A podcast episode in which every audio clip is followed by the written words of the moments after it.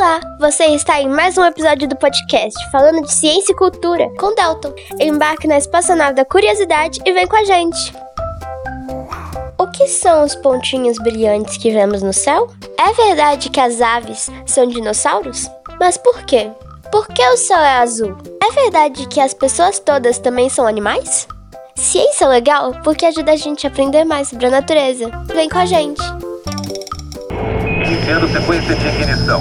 5, 4, 3, 2, 1, 0. Motores acionados. Decolagem.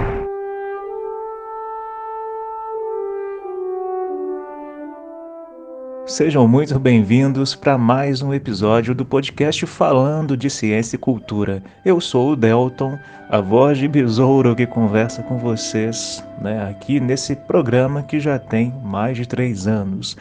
E hoje eu vou conversar com vocês bem brevemente sobre um tema que, para nós, né, ambientalistas, cientistas, biólogos é muito importante e que também deve ser importante para todo mundo, para todas as pessoas do planeta. Afinal de contas, por que é tão relevante a proteção das florestas e como que isso se relaciona à sua vida, à vida humana? E mais uma vez, claro, se você tiver dúvidas, tiver curiosidades, pode sempre entrar em contato comigo pelo WhatsApp, o 32 98451 9914. Aliás, eu gostaria de mandar um abraço para três pessoas que interagiram comigo esta semana, na verdade nos últimos 15 dias, em relação aos últimos programas, principalmente o programa no qual eu conversei com vocês sobre a importância de, da observação do céu noturno. Né? Então, é um agradecimento aí pelo contato da Ana Clara, lá de Juiz de Fora, da Ana, aqui de Barbacena, e também do Carlos Augusto, lá do Ceará. Receber o contato de vocês é sempre importante para nós que estamos aí né, nas lutas pela divulgação científica, trabalhando com contexto uh, científico também, então é sempre muito relevante. Você está em mais um episódio do podcast falando de ciência e cultura.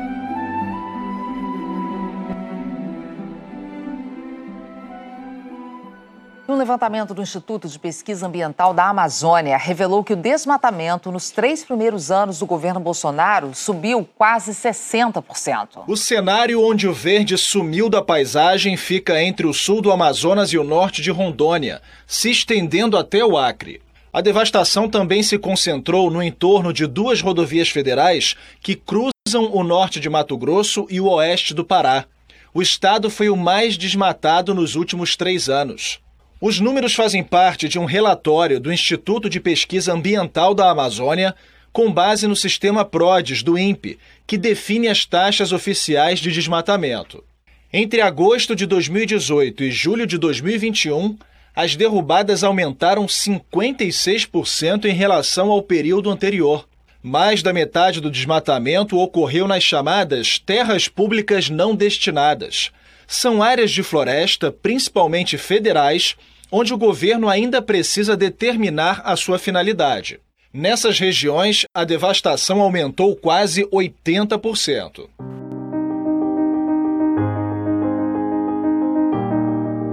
Com certeza você que está me ouvindo é, já ouviu ao longo aí da sua vida discursos de proteção né, à natureza, de preservação ou proteção ambiental é, muito provavelmente também a cor que você mais associa ao conceito meio ambiente é a verde, provavelmente.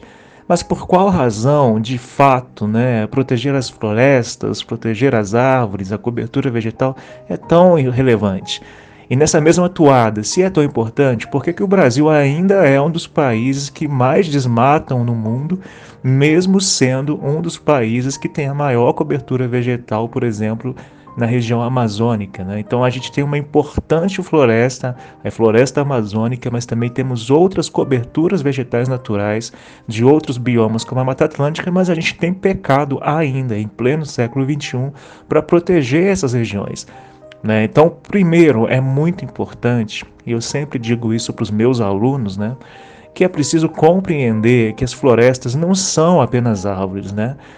As florestas, pessoal, são um conjunto de relações ecológicas que se desenvolveram e se organizaram, entre muitas aspas, aí, ao longo de milhões de anos, formando né, uma teia associativa uh, a partir de nichos e hábitats dos mais diversos seres vivos. Então é sempre relevante entender que as florestas não é só um conjunto de árvores, né?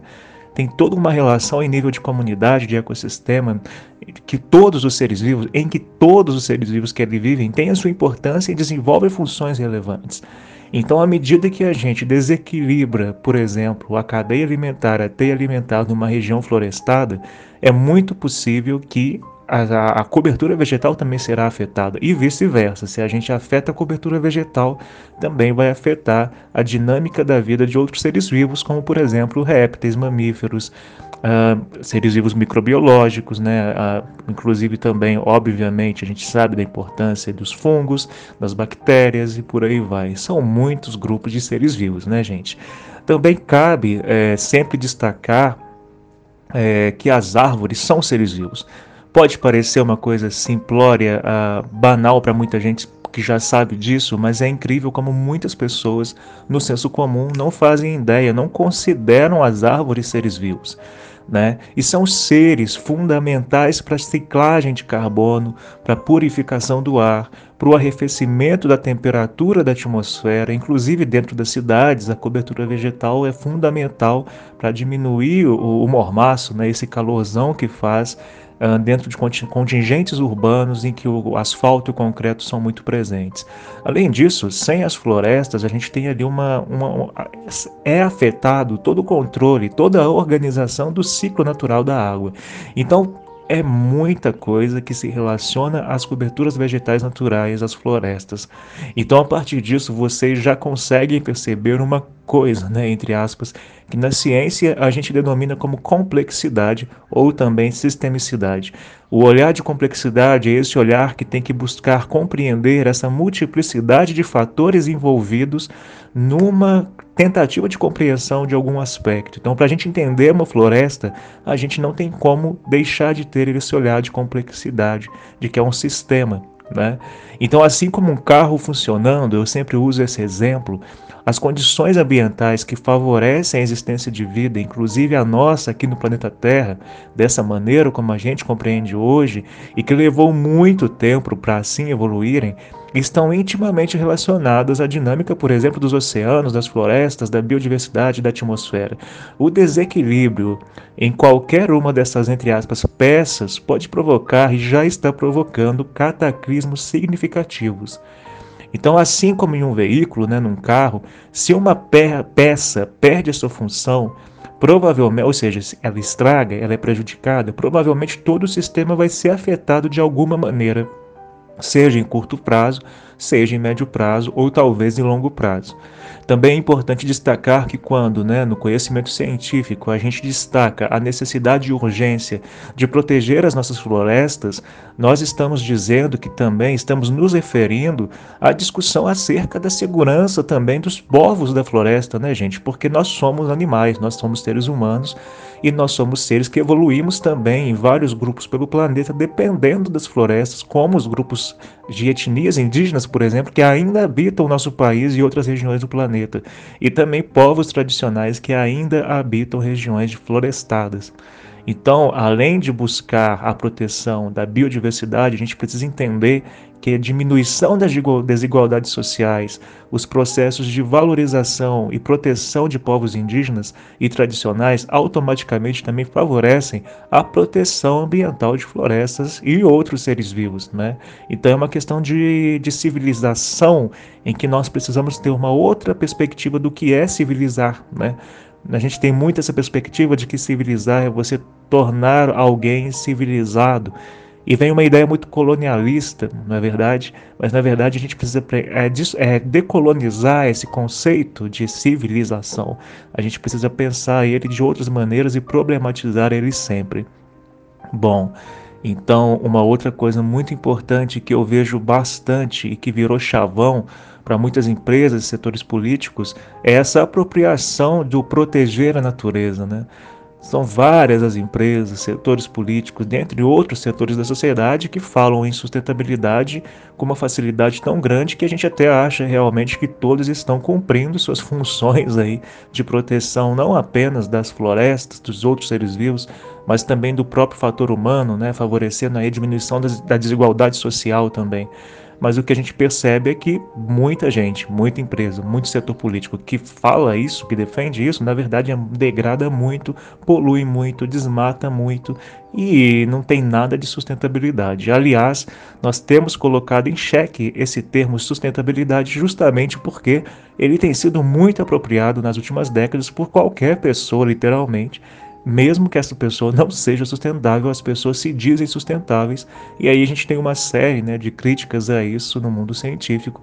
Então é sempre interessante pensarmos sobre isso, né? E pensarmos também numa reestruturação dos nossos padrões de sociedade. Enquanto nós não revermos nossos macro e micro comportamentos, inclusive com a aplicação né, de desenvolvimento de leis e políticas públicas, nós estaremos fadados ao caos, aos cataclismos ambientais que já começaram. As mudanças climáticas já estão em curso e muitos cientistas com pesquisas sérias têm mostrado que são irreversíveis. O que a gente pode fazer é minimizar elas, diminuir, mitigar um pouco os efeitos delas, né? dessas mudanças climáticas globais é, que já tem provocado aí, provocado, né, problemas mundo afora. Como vocês veem, então, eu, vocês, todos nós precisamos e podemos né, tentar contribuir para a diminuição dos problemas provocados por essas ações antrópicas, que são as ações humanas que nós desenvolvemos é, no planeta. Então, os processos de urbanização precisam mudar, precisam ser reestruturados. A nossa antropoética, ou seja, a forma como nós humanos nos percebemos e criamos pressupostos morais e éticos em relação à natureza, em relação a nós mesmos, que também somos parte da natureza, também precisam mudar.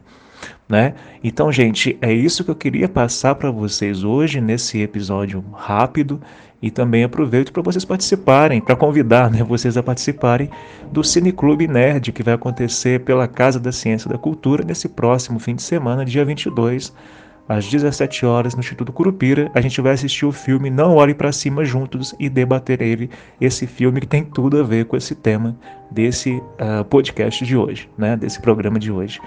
Grande abraço, pessoal, a todos vocês, se cuidem, cuidem dos outros, cuidem de todos os seres vivos e nos vemos no próximo episódio.